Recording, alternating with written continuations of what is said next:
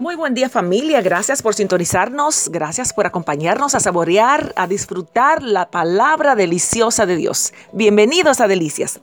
Hemos estado hablando acerca de un día para celebrar y toda esta semana y posiblemente todo el mes estaremos hablando acerca de la bendición de la llegada del Mesías tan esperado, tan profetizado, tan anunciado. Y tomando como base el libro de Mateo, estaremos estudiando en los primeros días de esta semana los primeros capítulos. Y es interesante resaltar que en este libro de Mateo encontramos una lista numerosa, ¿verdad? Abundante acerca de genealogías. Genealogías. El Evangelio según Mateo comienza con esta genealogía que sigue el legítimo linaje ancestral de Jesús por toda la descendencia de su padre de su padre terrenal José, como era de costumbre entre los judíos.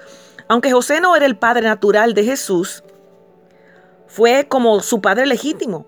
Como Dios había prometido que el Mesías sería un descendiente de Abraham y de David, Mateo reconstruye el linaje legítimo de Jesús hasta esos dos hombres, Abraham y David, a fin de demostrarle a los judíos que Jesús tenía una genealogía apropiada para llenar los requisitos como Mesías.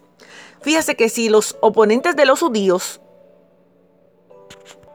o más bien los oponentes judíos de Jesús hubieran podido demostrar que él, que Jesús no descendía de David, habían descalificado su reclamación de ser el Mesías, pero no lo hicieron y no pudieron.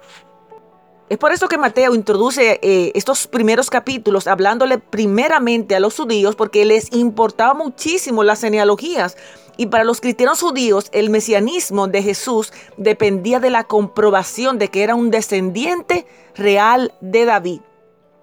Y algo que me llama mucho la atención en las genealogías, en este capítulo, es la mención de, de cuatro mujeres aquí. Tamar, Raab, Ruth y Bexabela, que fue mujer de Urias, el que David mandó a matar, ¿verdad? Esta genealogía es notable por la presencia inusual de estas cuatro mujeres. Era poco común que las mujeres se mencionaran en las genealogías antiguas y las cuatro mujeres aquí son dignas de mención especial por la gracia que Dios ha puesto en ellas. Ellas muestran cómo Dios puede tomar personas improbables y usarlas de gran manera. Vemos que Tamar era, ella fue la que se vendió como prostituta a su suegro Judá para dar a luz a Fares y a Sara. Génesis 38. La próxima es Raad. Ella era una prostituta gentil para quien Dios tomó medidas extraordinarias para salvarla del juicio y de la vida de la prostitución. Y vemos la bendición a través de ella, que tuvo a Obed y por ahí sigue la línea. También Ruth, ella era de era moabita, era una gentil y hasta su conversión eh, vemos que ella no vivió una vida consagrada para Jehová, pero tomó la determinante decisión. Y por último tenemos a Bexabe, la que fue mujer de Urias, quien se menciona aquí, ella era una adúltera, infame, y ella tuvo un pecado muy horrible con David.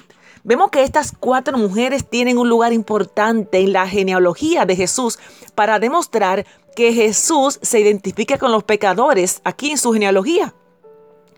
Así como lo hará en su nacimiento, en su bautismo, en su vida, en su muerte en la cruz. Jesús es el heredero de una línea en la que fluye la sangre de esta ramera Rab de la rústica Ruth y está emparentado con los caídos y con los humildes y mostrará su amor incluso con los más pobres y olvidados. Es muy interesante que estas cuatro mujeres tienen un lugar importante en la genealogía de Jesús para mostrarnos que hay un lugar para las mujeres bajo el nuevo pacto. Aleluya, ya a través de la sangre preciosa de nuestro Jesucristo. Una vez más descubrimos la importancia de las genealogías y vemos que Jesús sí era descendiente de la línea de David. Desde Abraham se viene dibujando la línea mesiánica para identificar que Jesús realmente descendía de la línea de David. Tanto por la área, por la vía de José como de María también descendían de la línea davídica. Y para terminar, Jesucristo y su equivalente en hebreos es Mesías, que significa un ungido desde el principio Mateo afirma que Jesucristo es el ungido de Dios, ungido con el Espíritu Santo. Fue ungido como profeta para traer conocimiento y verdad. Fue ungido como sacerdote para ofrecer sacrificio y revocar, para quitar la culpa. Como rey para gobernar, guiar y establecer el reino de justicia. Como sabemos, Jesucristo, nuestro Salvador, nuestro Mesías, anunciado, profetizado de hace miles de años, se cumplió y el hecho es que vino para darnos vida y esperanza. Por favor, acompáñenos, sintonícenos mañana para continuar saboreando más de estos detalles tan interesantes. Bendecido día.